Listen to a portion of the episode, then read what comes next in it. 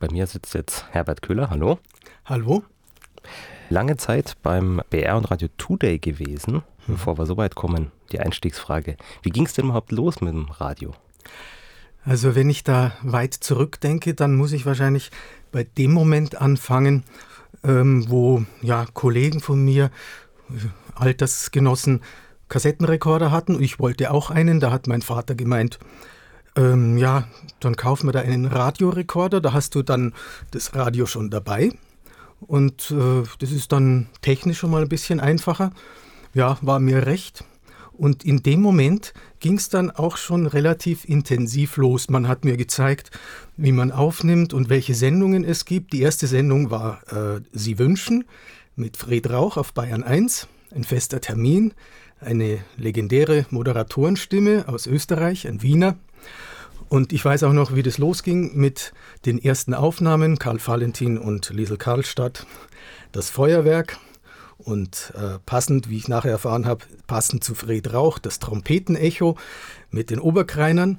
Und ich habe immer genau aufgenommen, anders als meine Alterskollegen, von Anfang bis zu Ende. Wenn eine Sekunde gefehlt hat, am Anfang oder am Schluss, war das Ganze wertlos. Und ich wollte auch äh, nur das haben, nichts dazwischen. Und deswegen musste ich mich sozusagen in die Seele des Radios ein bisschen einarbeiten, um drauf zu kommen, wie kann ich solche Aufnahmen äh, am ökonomischsten erstellen, ohne dass ich die ganze Zeit rumprobieren muss und wieder Verhehlversuche und so weiter. Und deswegen glaube ich, äh, bin ich auf diese Weise dem Radio etwas näher gekommen. Es gibt einen zweiten Aspekt, der sich vielleicht gleichzeitig entwickelt hat das war immer so ein Faible für genaue Aussprache.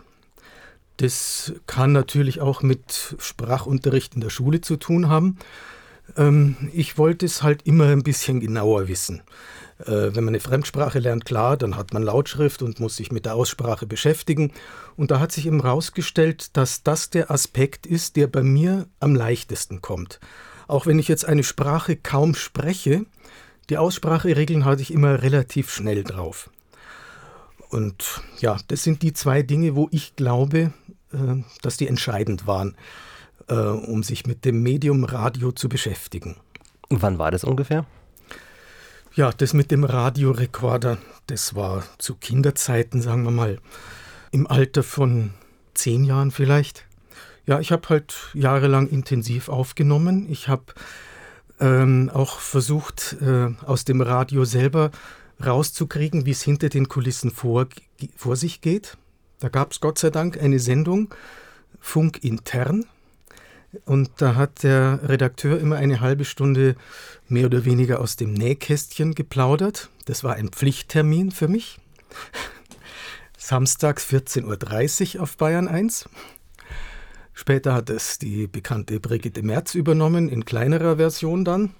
Habe ich natürlich weiterhin verfolgt. Und ja, es gab auch noch eine Reihe des Kinderfunks, komischerweise, obwohl ich, wenn ich Radio gehört habe, war ich jetzt nicht auf Erwachsenensendungen oder als Kind auf Kinderfunk fixiert, sondern ich habe letztlich alles gehört. Margot Litten, die hatte damals im Kinderfunk die Reihe mit Margot unterwegs. Und ähm, sie hat auch manchmal aus dem Haus selber berichtet. Ist dann rumgegangen, manchmal war, er hat ja auch mal mit Nachrichtensprechern unterhalten. War ja für mich auch wichtig, wenn ich. Ich, ich habe nicht einfach irgendwie Nachrichten gehört, wie ich es von anderen Leuten kenne, sondern ich wollte immer wissen, wer ist das? Wie kriege ich den Namen raus? Das war bei Nachrichten relativ leicht möglich. Es wurde zwar nicht wie heute ähm, schon am Anfang der Name genannt, aber einmal pro Schicht. Das war meistens die, die zweite Sendung oder zweite Sendung der Schicht. 7 Uhr, 13 Uhr, 19 Uhr wurden die Namen gesagt. Das war schon mal wichtig. Wenn ein Sprecher nur in Bayern 1 war, da wusste ich nicht ganz sicher, wie ich, wie ich drauf komme. Aber äh, wenn natürlich dann die Leute ähm, ja, zu ihrer Tätigkeit selber befragt werden, das war höchst interessant. Wie kam es dann von, von Hörerseite dazu, dass man selbst Radio macht? Ähm, nachdem ich mich ja intensiv damit beschäftigt habe, habe ich auch ab und zu mal meine Meinungen äh, kundgetan. Das ist dann auf mehr oder weniger Resonanz gestoßen. Es kulminierte wahrscheinlich ähm, in einer Kritik an der Sendung Pop nach 8 von Thomas Gottschalk. Das ist ja auch eine sehr bekannte Reihe. Ja, ich bin mit Thomas Gottschalk fast ein bisschen aufgewachsen. Ich habe die Anfänge von Pop nach 8 erlebt und ähm, ja, als er dann sein Angebot erweitert hat, ähm, habe ich halt an manchen Dingen Anstoß genommen. Aus heutiger Sicht muss ich sagen, manches war lächerlich, manches ja war vielleicht berechtigt. Aber als Jugendlicher ähm, sieht man halt manches ein bisschen anders. Es ging damals auch noch ums Aufnehmen, weil ich ja meine Aufnahmetechnik, um nicht so viel Platten kaufen zu müssen, perfektioniert hatte. Und äh, die Moderation von Gottschalk hat da halt nicht ganz so dazu gepasst. Aber nicht nur das. Ähm, ich habe heute noch die Erwiderung des damaligen Abteilungsleiters gefunden. Äh, sonst wüsste ich gar nicht, wie viel ich geschrieben hat. Er hat mir dann bestätigt, es seien zehn eng beschriebene Schreibmaschinenseiten gewesen. Und äh, ja, wir haben dann halt über das Radio gesprochen und ja, also es hat mich schon alles fasziniert, was ich dann hier mitgekriegt habe. Ich habe dann auch im Rahmen der Diskussion, die wir über die Sendung Pop nach acht geführt haben, selbst mal kurz auftreten dürfen, noch als Jugendlicher. Ja, dann habe ich weiterhin natürlich die Entwicklung von Privatradios verfolgt, aus Südtirol, Brenner, M1, Bavaria International und was es da so gab. Und als die Sender näher kamen, das heißt, als äh, Privatradio tatsächlich auch in München ähm, gesendet wurde, produziert wurde, da dachte ich mir, hm, du hast jetzt beruflich zwar das nicht unbedingt eingeschlagen, aber du, du kannst ja mal so einen kleinen Seiteneinstieg versuchen. Und mir ist dann der kleinste Sender in München, Radio Today, aufgefallen, wo ich mir dachte, ja, wenn du jetzt nicht vom Fach kommst, dann gehst du vielleicht zu dem hin, der so ein bisschen ja, ja, einfacher klingt als manche andere. Das ist jetzt gar nicht negativ gemeint, sondern irgendwie fand ich den Sender gemütlich. Da gab es einen, der nannte sich die Stimme aus Sendling. Dachte ich, ja, das hat Lokalkolorit. Das gefällt mir, aber ich traue mir zu, sowas auch zu machen. Ich war ja zunächst mal in der Bankrichtung beruflich unterwegs habe ein Jurastudium gemacht und äh, dachte ich, ja, das passt eigentlich auch dazu.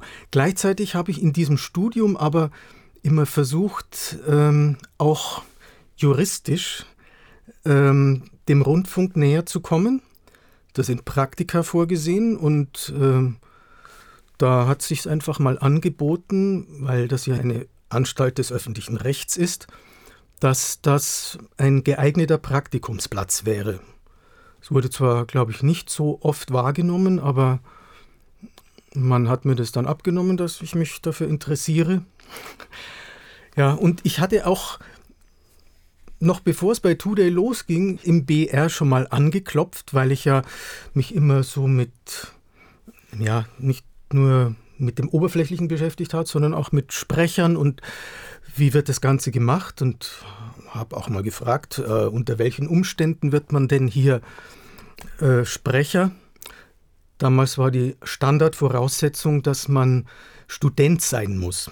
Das war ich in dem Moment noch nicht. Dann war es erstmal wieder abgehakt.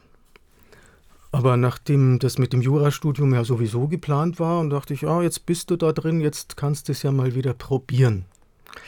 Ja, also nach zwei Jahren Radio Today habe ich dann angeklopft. Es gab in regelmäßigen Abständen sogenannte Sprecherseminare, die eben äh, Studenten angeboten wurden. Und im zweiten Versuch, ähm, nachdem beim ersten Jahr die formelle Voraussetzung des Studiums gefehlt hatte, hat es dann tatsächlich hingehauen. Das heißt, es ging dann ähm, in ein Sprecherseminar. Ja. Was, äh, was wurde einem da alles abverlangt? Wie waren da so die Gegebenheiten? Äh, interessant fand ich damals, dass ich mich ja vorweg schon immer mit Aussprache und solchen Dingen beschäftigt hatte und dann dachte ich, ich weiß ja schon viel und ich kenne die Programme. Ich hätte also damals äh, von früh bis spät Bayern 1, 2 und 3 aufsagen können, äh, ohne dass ich eine Programmfahne vor der Nase habe.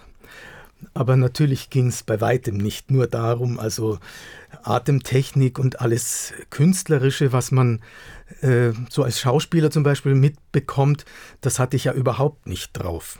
Ich hatte mich dafür interessiert, aber nicht unbedingt von Anfang an die richtigen Vorstellungen davon, was die hier wirklich wollen. Ja, aber das wurde einem natürlich dann im Rahmen äh, dieser Ausbildung äh, beigebracht. Das dauerte ein halbes Jahr. Theorie gab es, selbstverständlich ging es um Aussprache und um Programmabfolgen, aber auch Sprechtechnik, Atemtechnik. Ähm, und begleitend äh, durfte man sich natürlich schon anschauen, was machen die Sprecher hier denn tatsächlich. Und im äh, Rahmen dieses halben Jahres durfte man natürlich behutsam auch selbst irgendwann mal was sagen. Immer mehr unter Aufsicht. Ja, und äh, die aufsichtführenden Sprecher, die haben natürlich dann am besten beurteilen können, wann kann man diesen Kollegen da mal äh, komplett auf die Hörer loslassen, selbstständig. Das war also so 1989 rum. Ähm, wir waren damals sieben oder acht Kollegen und ähm, man wurde zum Schluss gefragt, was für ein Programm möchte man denn eigentlich äh, bevorzugt äh, machen. Und ich war relativ weit hinten äh, in der Reihe und äh, vor mir hatten schon viele gesagt Bayern 4, Bayern 2 und irgendwie habe ich mich dann auch verpflichtet gefühlt, äh, dass man Bayern 1 nicht äh, ganz hinten runterfallen lässt. Dann habe ich halt gesagt äh, Bayern 1 und 2. Und damit war ich vorwiegend für Bayern 1 gebucht. Und das war jetzt auch nicht verkehrt, denn äh, musikalisch war ich eigentlich immer schon relativ äh, breit aufgestellt. Also ich hatte keine Probleme damit, ähm, ähm, Sendungen bei Radio Today zu machen, wo Funk und Soul und äh, Rockmusik angesagt waren. Denn das hatte ich ja zuvor auch im BR gehört oder sonst wo, in den aufkommenden Privatradios. Gleichzeitig hatte ich von meinen Eltern natürlich auch immer ein bisschen was mitgekriegt und die waren musikalisch völlig anders gestrickt. Das heißt, äh, da war Bayern 1 angesagt, volkstümliche Musik von hinten bis vorne und von vorne bis hinten. Ähm, ich habe jetzt nicht alles unbedingt toll gefunden, aber ich kannte es halt und ich wusste, worauf ich mich dann da einlasse. Und deswegen kam ich mit Bayern 1 eigentlich ganz gut klar. Als Tätigkeit war dann Stationssprecher angesagt? Stationssprecher ist das, was man üblicherweise dann als erstes macht. Nach zwei, drei Jahren habe ich dann auch mal eigene Sendungen zu moderieren bekommen. Das heißt, Stationssprecher heißt erstmal ähm, Programmansagen. Ähm, was hat da damals noch dazu gehört? Grundsätzlich ging es am Morgen mit einem Impressum los, was äh, damals noch nicht aufgezeichnet war, sondern immer live gesprochen wurde. War interessant, man musste das Ganze timen. Äh, klar, wenn man es öfter macht, dann weiß man es. 1.10 hat das immer gedauert. Und zum Schluss Datum und Zeit. Verkehrsmeldungen nach den Nachrichten. Wenn es eine Musik an, eine Musiksendung war ohne Moderator, dann hatte man das Vergnügen, das selbst anzusagen.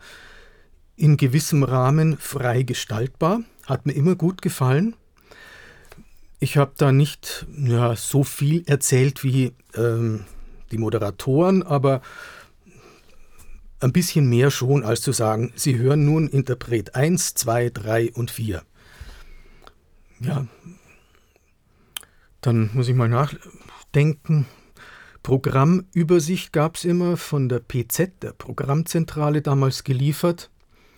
Heute ist es ja natürlich ein bisschen professioneller gemacht, aber damals waren das, äh, glaube ich, drei Minuten vor, der, vor 9 Uhr. Da gab es dann einen Überblick über den Tag.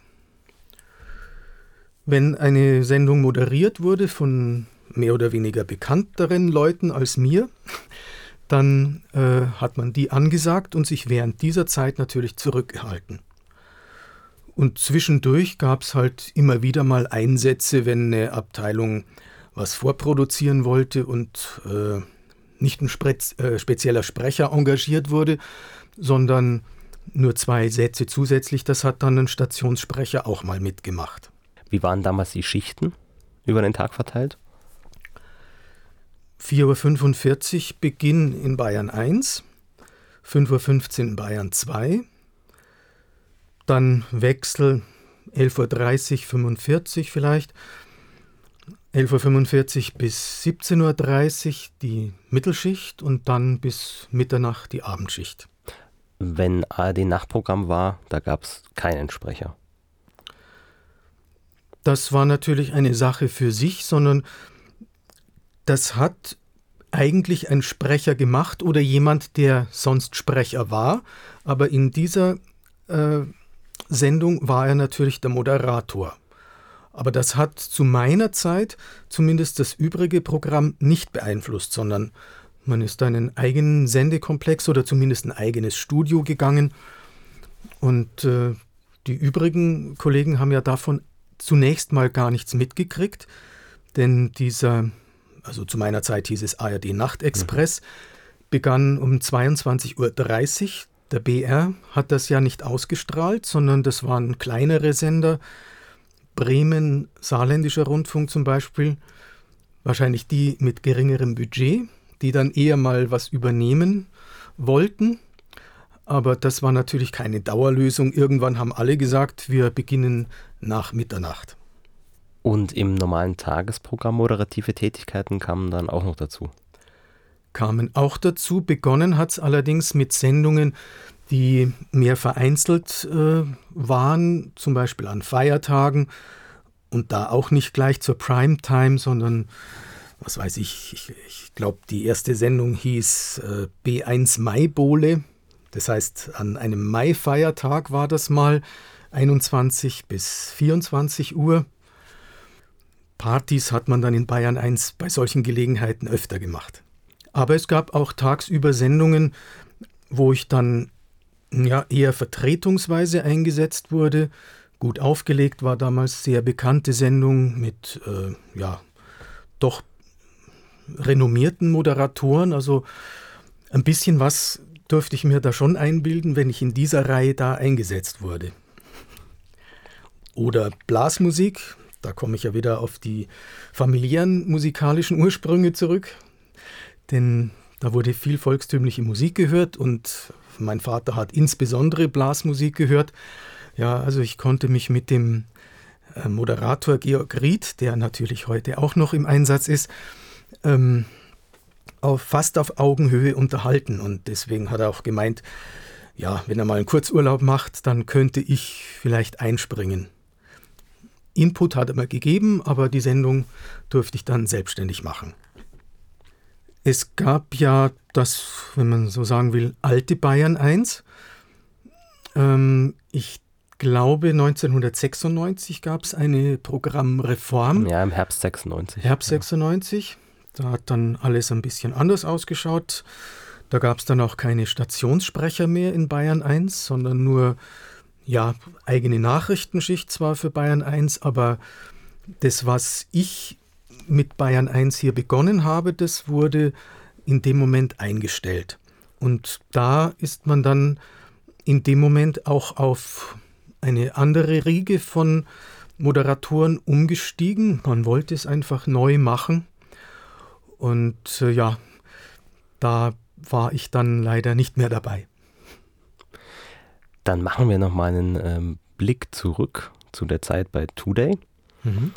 Wie kamen Sie dahin? Wie kamen Sie in Kontakt mit dem Sender und wie war es dort zu arbeiten und welche Sendung haben Sie gemacht? Ich kann mich da auch noch relativ gut erinnern. Also zunächst war es mal eine unverbindliche Anfrage.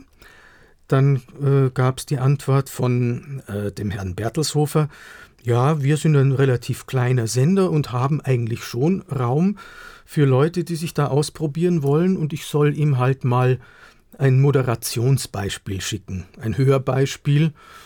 Ich war technisch überhaupt nicht gut ausgerüstet, aber irgendwie habe ich es dann schon hingekriegt, dass ich ihm etwas abliefern konnte, was ungefähr eine Sendung sein konnte.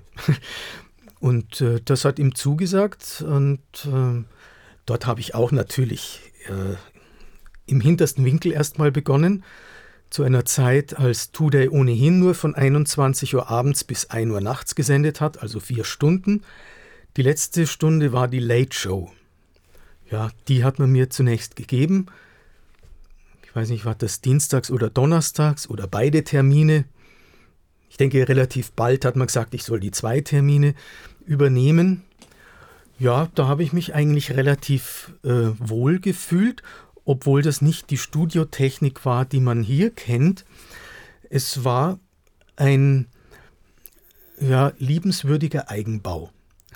Wir haben dort äh, auch immer vom Küchenradio geredet, denn das Studio war ja äußerlich in einer ganz normalen Mietswohnung, in einem Mietswohnblock.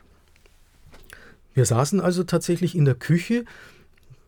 Der Kollege von vorher und der Kollege von nachher waren oft auch noch da. Und wer halt dran war, ist dann in das nächste Zimmer gegangen, was ursprünglich mal das Wohnzimmer war, aber der Herr Bertelshofer hat es halt zum äh, Studio umgebaut.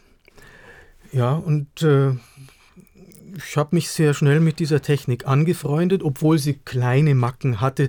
Ich kann mich da erinnern an die Jingle-Maschine, man brauchte das natürlich. Ähm, waren ja auch äh, vorproduzierte Jingles, die funktionierten so, dass man, ja, Cartridge nennt man, glaube ich, diese Kassette, die da eingespult wird, ähm, dass man, dass da ein Ton drauf war, bei diesem Ton sollte das Band stoppen. Musste man vorher eincueen, hat aber, sagen wir mal, in einem Viertel der Fälle nicht funktioniert. Ähm, er hat zu früh gestoppt. Also er hat nicht abgewartet, bis dieser Signalton durch war. Dann wäre man nämlich an dem Moment gewesen, dass man beim nächsten Drücken genau den Jingle hat. Er hat also zu früh gestoppt, äh, gestoppt und wenn man dann gedrückt hat, in der Erwartung, dass der Jingle kommt, dann hatte man diesen Ton. Und der hat natürlich auch wieder bewirkt, nicht nur, dass man ihn gehört hat, was unschön war, sondern äh, dass er dann dieses Jingleband gestoppt hat. Dann hatte man also nicht nur den Ton, sondern auch eine Kunstpause. Ähm, und wenn ich Kollegen gehört habe und habe den Ton gehört, habe ich mich natürlich amüsiert. Aber mit der Zeit ist mir auch gelungen, äh, dies, dieses Hindernis zu überwinden. Und ansonsten meine ich, kam ich gut klar mit allem, was da zu tun war. Und natürlich hatte man kaum CDs, man hatte auch keine Bänder, sondern es waren praktisch ja, 99 Prozent Schallplatten, obwohl es CD-Spieler gab. Was waren das dann für, für Sendungen von der, von der Art her? Waren die selbst gestaltet? Ja, es gab, also die Musik, die, die man da ausgewählt hatte, die war auch in dem Studio drin. Man musste natürlich schon eine gewisse Abwechslung äh, äh, bringen. Nicht zu viel Funk, nicht zu viel Rock. Das sollte damals ausgewogen sein. Also viele Titel, die da liefen, kannte ich und in andere habe ich mich eingearbeitet, wenn sie einfach auf der Liste der häufig gespielten Titel standen. Das System war, dass man immer drei Titel hintereinander spielen sollte. Zwischen zweien sollte ein Jingle kommen und beim anderen Übergang sollte nichts sein. Das war das damalige Konzept. Es, es gab natürlich auch nicht so viele Informationen, äh, auch nicht die von der großen Tragweite, das schon gar nicht. Und um diese Zeit will das wahrscheinlich auch niemand hören. Ich denke, in der Two-Day Late Show, da habe ich hauptsächlich über die Musik selber irgendwas erzählt. Man sagt den Sender an, man sagt ab und zu die Zeit und ja, man belästigt um die Zeit die Leute nicht allzu stark. Ich hatte auch gleichzeitig, als ich bei Two Day war, ähm, ja, immer wieder mal mit jemand Kontakt. Das war der damalige Nachrichtenchef äh, Walter von La Roche. Der war ja auch früher Ausbildungsbeauftragter. Was ich nachher erfahren habe, ist, ähm, dass er ja zu den Leuten gehört hat, die den Club 16 moderiert haben. also die junge Welle.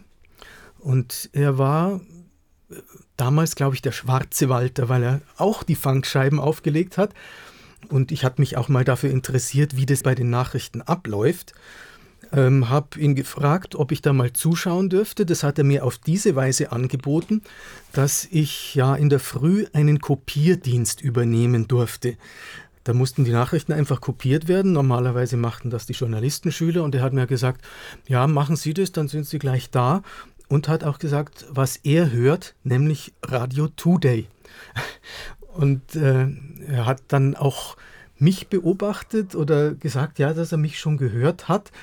Und wir haben uns dann insbesondere als Today seine Sendezeit ja verbessert hat. Wir waren ja nicht immer von 21 bis 1 Uhr, sondern haben dann auch mal die Primetime am Morgen bekommen. Und da mussten dann Nachrichten gemacht werden. Das hat nicht der Moderator mitgemacht, sondern das war eine eigene Schiene.